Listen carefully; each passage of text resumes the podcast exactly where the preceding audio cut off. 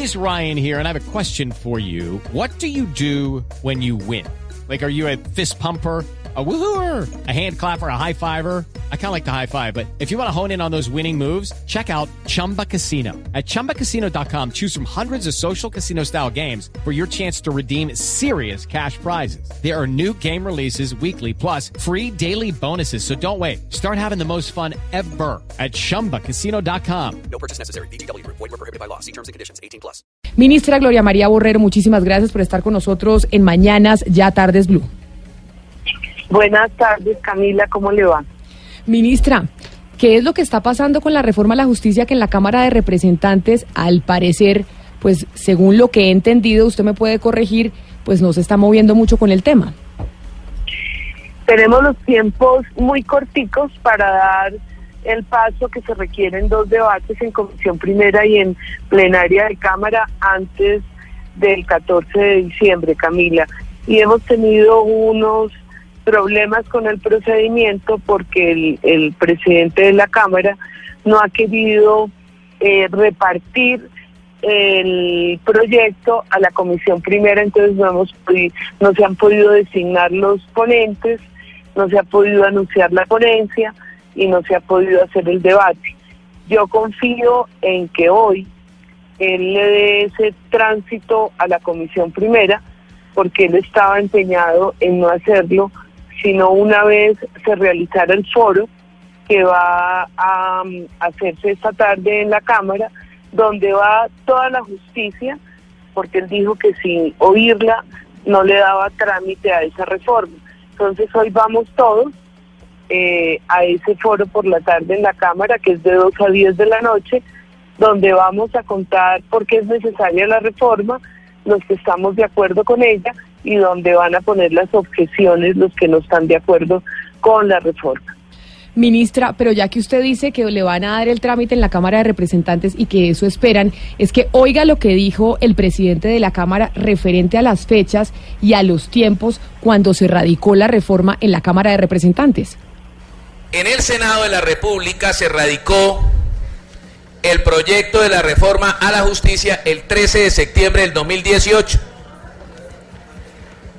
y llegó a la, primera comisión primera del Senado el 28 de septiembre, 15 días después de su radicación.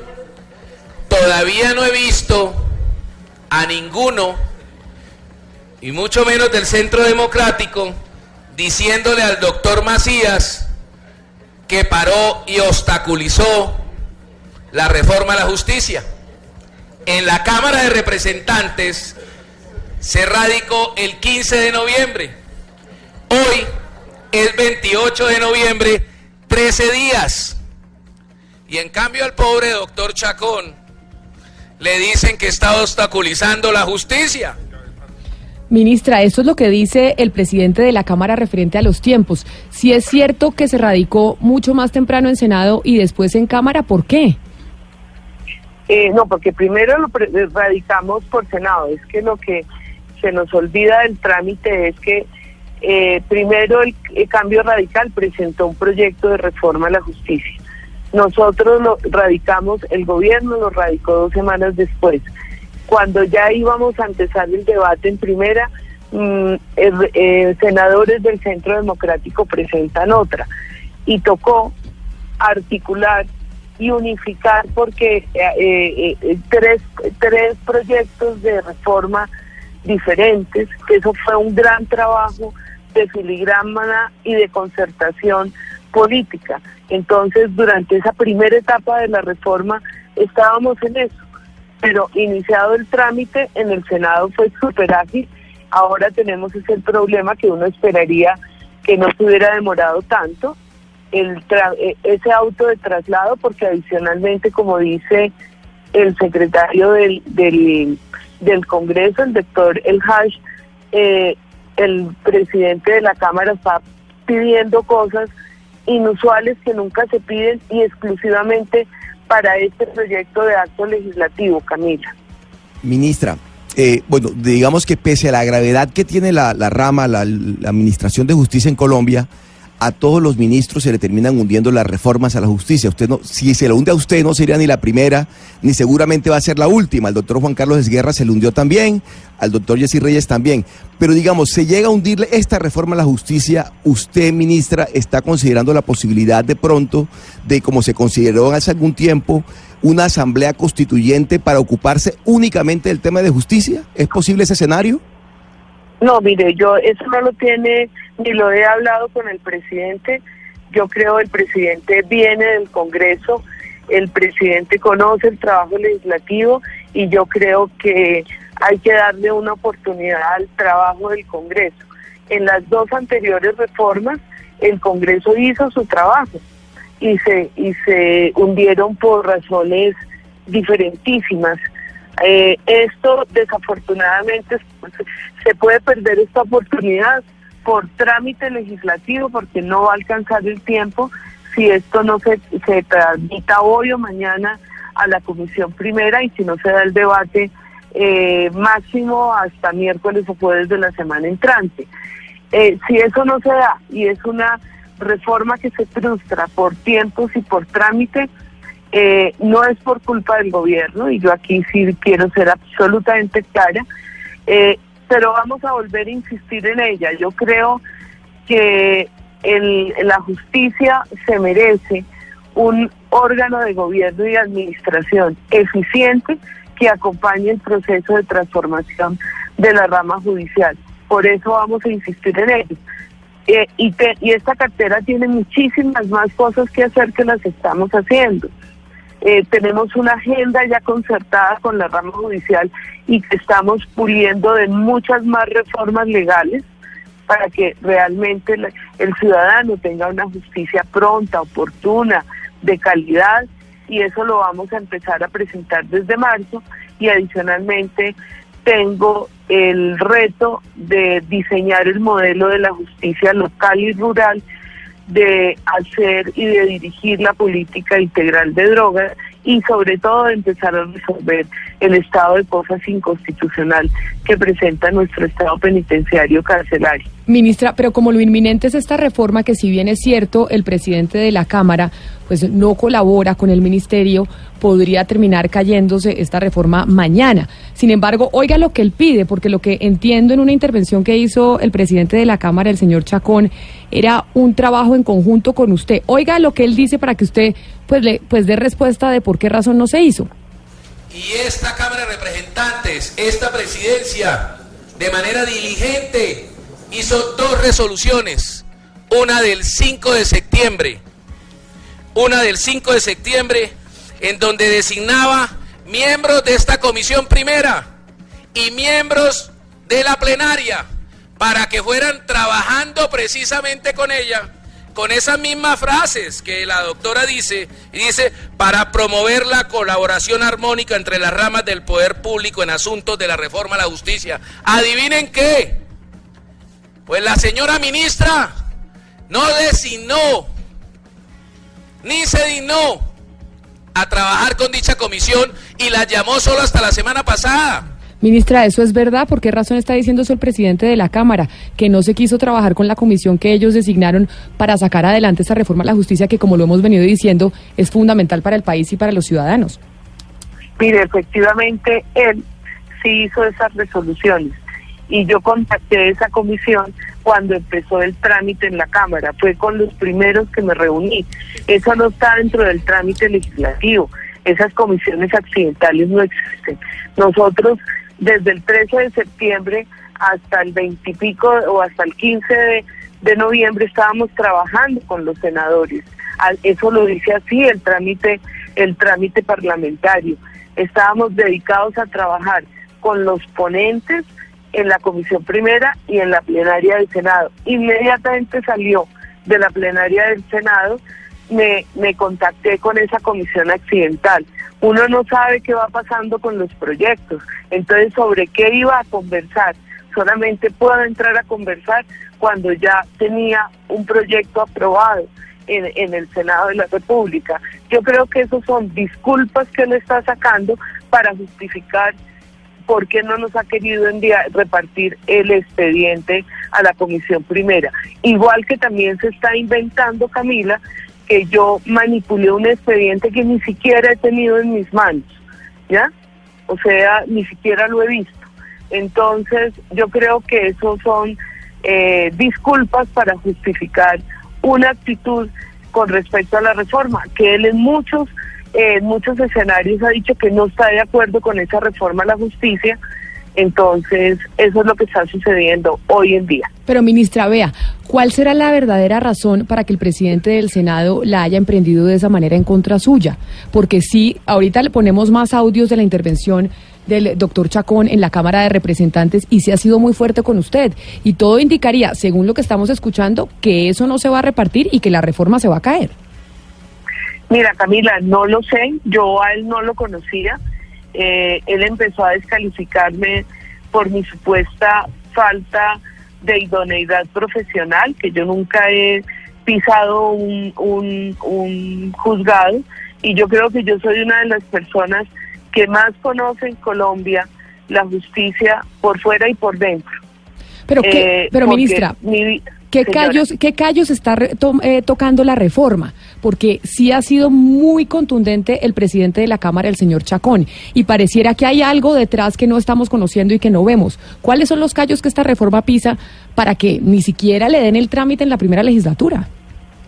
Pues yo creo que lo más importante es eh, la transformación del Consejo Superior de la Judicatura. Es un, eso es una estructura eh, que burocrática, es una estructura que tiene presupuesto y la gente pues se siente que uno atenta contra eso cuando propone reformas, que yo creo que eso es el, principal callo que estamos tocando. Y era lógico que ellos se opusieran a esa reforma, ¿cierto? No sé qué callo le estoy tocando al magistrado, eh, perdón, al representante, al presidente, no tengo ni idea. Eh, ustedes bueno, yo soy una persona de agenda abierta, con una vida que mucha gente me la conoce, que el único interés que yo tengo es favorecer a la justicia. Probablemente él está en contra de muchas políticas del gobierno y me está usando a mí para oponerse también a muchas cosas eh, del gobierno. Entonces no lo sé, estamos en un cambio de cultura política y pues yo soy la que eh, estoy llevando la bandera de esa reforma a la justicia que al presidente de la Cámara no le Claro, pero me, pero me dicen, ministra, que eso no lo aprobaron en la Cámara, en el Senado tampoco, la eliminación de la sala administrativa del Consejo Superior de la Judicatura, y que además el, eh, el expresidente César Gaviria se ha reunido incluso con las altas cortes y están totalmente en contra de que se elimine el Consejo Superior de la Judicatura. Esto no sería solo el, eh, el presidente de la Cámara de Representantes, sino otros partidos como el Liberal, encabezado por el expresidente Gaviria. ¿Es eso así? Esto es un proceso de ocho debates. En el primero fue aprobado, en el segundo no. Vamos a insistir en el tercer debate que se vuelva a incluir eh, el tema del Consejo Superior de la Judicatura y eso suele suceder en los trámites legislativos, temas que salen, temas que, que vuelven y aparecen. Eh, lo único cierto, Camila, eh, las Cortes Supremas y la Corte Constitucional, perdón, Consejo de Estado y Corte Suprema se reunieron las dos salas plenas el jueves y el jueves pasado. Y en el comunicado dicen que ellos están de acuerdo con que hay que modificar el órgano de gobierno y de administración, que probablemente no es la estructura de, eh, que propuso el gobierno, pero que están que no perdamos la oportunidad y que realmente ellos van a participar en mejorar esa propuesta. Pero ahí las Cortes fueron absolutamente explícitas en decir que es una reforma que se necesita. Pero, ministra, usted es una denuncia muy delicada y es que el Consejo Superior de la Judicatura hizo lobby en el Senado para que eso no pasara y efectivamente pasó. ¿No cree que eso puede volver a suceder en caso de que el doctor Chacón sí reparte y tengamos ponentes y la, y la reforma a la justicia no se caiga? ¿No cree que puede volver a suceder que hagan lobby, como usted ya lo denunció, y lo del Consejo Superior de la Judicatura, que es la, el punto central de esta reforma, pues se caiga y no pase nada?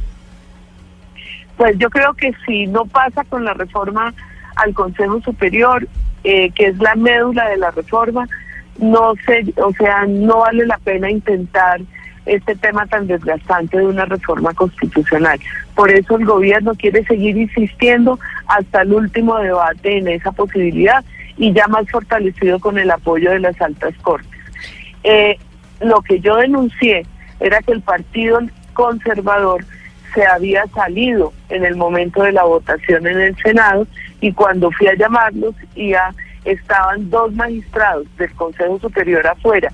A mí no me consta que estuvieran haciendo lobby y lo que ha invitado el gobierno y lo que hemos hablado con muchos parlamentarios es ellos están en todo su derecho de dar la opinión de lo que piensan, pero en mi opinión debe ser una, eh, deben dar esa opinión de frente al país, no por debajo, eh, de manera transparente. Yo también los invito, si esta reforma continúa, a que se les oiga, se les oiga mucho, que demos el debate con todos los argumentos.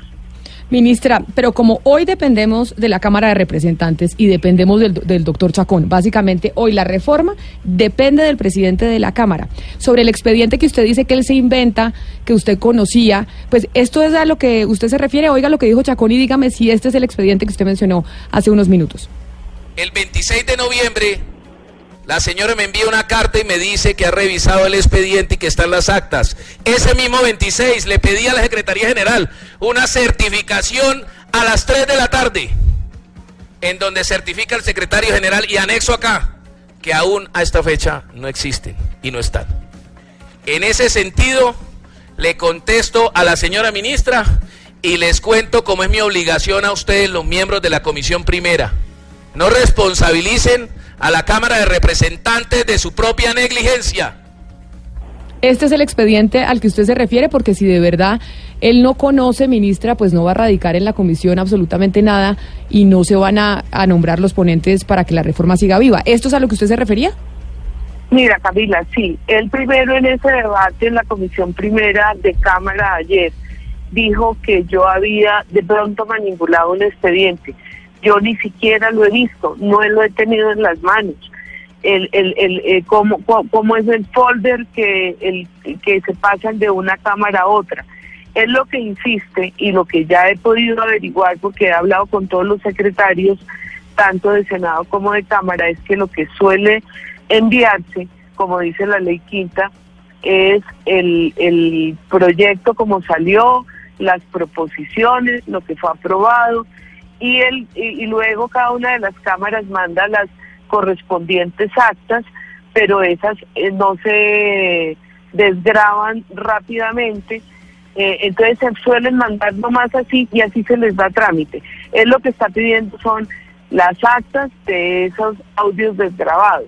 Entonces ayer el presidente, del, de, el secretario del Senado le responde, mira, y le mando todas las grabaciones, no han sido desgrabadas, y usted de manera inusual está pidiendo eso y han tramitado en esta legislatura y en otras todas las leyes sin esas eh, sin esas actas completas. O sea, él está poniendo hoy un requisito solamente para la reforma de la justicia para justificar su retardo. Ministra, ¿usted, usted calificaría la actitud del ministro, de, del presidente de la Cámara como saboteadora? O sea, ¿usted cree que él está saboteando la reforma? Yo creo que él les engavetó, eh, que es lo que me consta porque no le ha dado traslado, y él realmente, como lo ha dicho públicamente, él no quiere esa reforma a la justicia.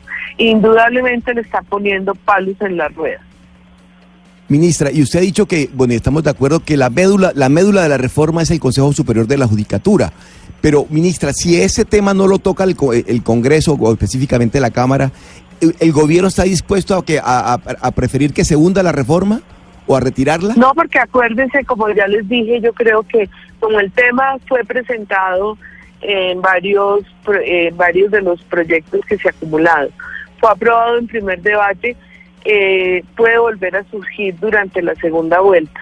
O sea, nosotros insistiremos en él hasta, perdón, hasta el último debate, que es más o menos en junio del año entrante, si podemos hacer este tránsito eh, eh, por la Cámara de Representantes. Sí. Ministra, independientemente de lo que pase con, con el trámite en, en la Cámara, porque yo lo que escucho es que usted ya está resignada, que por tiempos la reforma no va a pasar este año, pero seguramente van a insistir ustedes de marzo, dice usted, para que la justicia en Colombia sea eficaz y oportuna. Quiero preguntarle por un tema que seguramente es el que más preocupa a los ciudadanos de a pie que nos escuchan hasta ahora y es la tutela. ¿Cuál es la intención del gobierno a través de la reforma con la tutela? Los cambios que plantea para la tutela, ¿cómo quedaría este mecanismo que ha facilitado y ha eh, hecho que los jueces eh, con celeridad atiendan la violación a los derechos humanos de los ciudadanos? Bueno, mire, yo no estoy resignada. Yo voy a dar la batalla hasta el último momento. Yo creo que esta es una oportunidad que no la podemos perder, porque es que no sacamos absolutamente nada con volver a empezar este trámite en marzo, cuando vamos a tener las mismas discusiones, nos van a decir en ese mismo momento que esto no viene concertado con las Cortes, que esto no es lo que necesita el país, que esto no es nada, o sea, es que yo ya he vivido muchos procesos de reforma y es exactamente los mismos argumentos los que impiden avanzar. Eso es, entonces no estoy resignada y voy a luchar hasta el último momento como me corresponde como ministra de Justicia. Con respecto a la tutela, sí, el proyecto del gobierno sí tenía eh, modificaciones al, al artículo 86 porque una de las promesas del presidente Duque en su campaña era fortalecer la tutela para que se ocupe de lo que se tenga que ocupar. Respaldamos la tutela, es eh, una de las acciones más transformacionales y más importantes que hemos tenido los colombianos para eh, los logros que hemos tenido en derechos humanos. Pero, indudablemente, es un instrumento del cual hemos abusado los ciudadanos. Es, una, es, un, es un instrumento que debemos eh, proteger y también debemos proteger el resto de la justicia para que no todo sea eh, que no todo lo que ellos eh, decidan sean tutelas. Pero fue un acuerdo político que hicimos en el gobierno cuando hicimos esa concertación con todos los partidos políticos para continuar con la reforma a la justicia, era que en esta oportunidad o no vamos a volver a insistir en una reforma al artículo 86. Entonces la tutela no va en esta oportunidad. Ministra, usted ha dicho algo muy grave y es que el presidente de la Cámara engavetó la reforma y básicamente podría llegar a ser el sepulturero de la reforma a la justicia que tanto necesita Colombia. Sin embargo, le quiero poner un último audio de esas declaraciones del presidente de la Cámara ante la Comisión Primera, porque lo que le entiendo él ha dicho es que se siente irrespetado y siente que el gobierno irrespeta constantemente a la Cámara Baja y omitió y le faltó el respeto a la Cámara de Representantes, porque tienen la costumbre, el gobierno, a faltarle respeto a los representantes a la Cámara. Creen que es que el Senado es más que los representantes a la Cámara. Pues se equivocan. Constitucionalmente, los representantes a la Cámara somos lo mismo que los senadores. Y esto indicaría, ministra, después de lo que usted dice, de que Chacón engavetó la reforma, él se siente irrespetado y los audios que hemos escuchado, pues básicamente que esta reforma se hundió. Usted es optimista, usted dice que es optimista, pero el optimismo hasta qué día nos puede llegar? ¿Cuál es el día crucial que usted dice ahí pierdo el optimismo? Mire, eh, primero que yo lo irrespeté, él me lo vive diciendo y dice que es un irrespeto el hecho de que yo le pida a él el favor que por favor traslade el, el, proyecto a la comisión primera. Yo creo que eso no es un respeto porque se lo he hablado, se lo he pedido con la misma tranquilidad que estoy hablando ahora, eh, así con este mismo lenguaje. Yo creo que eso es colaboración armónica. Ya, él cree que es un irrespeto porque yo no le puedo decir que, yo no le tengo que decir qué hacer. Aquí públicamente eh, digo, yo no lo he respetado a él. Respetamos la autonomía de la rama judicial, respeto la investidura del presidente, pero yo creo que es mi obligación pedirle que realmente reparta el proyecto de ley a la comisión primera para que podamos seguir siendo el tránsito. ¿Cuándo pierdo el optimismo? Mire, si la traslada hoy, mañana yo estoy convencida de que la comisión primera la anuncia y que podemos dar el debate martes y miércoles incluso jueves. Si ahí sale aprobada ya vamos a pasar a la Cámara de Representantes a plenaria y ahí volvemos a quedar esa reforma vuelve y queda en manos del presidente de la Cámara que tiene a los ocho días que volver a citar a debate para que se dé realmente, para que sea aprobada o rechazada en cuarto debate y concluyamos la primera vuelta de la legislatura. Si él se demora un día más, ahí pierdo la esperanza y ahí sí les puedo decir, la reforma eh, se hundió por trámite. Pero, ministra, ¿no se podrían pedir extras o no lo han pensado, no lo han contemplado o no al lugar? No, para actos legislativos no hay extras.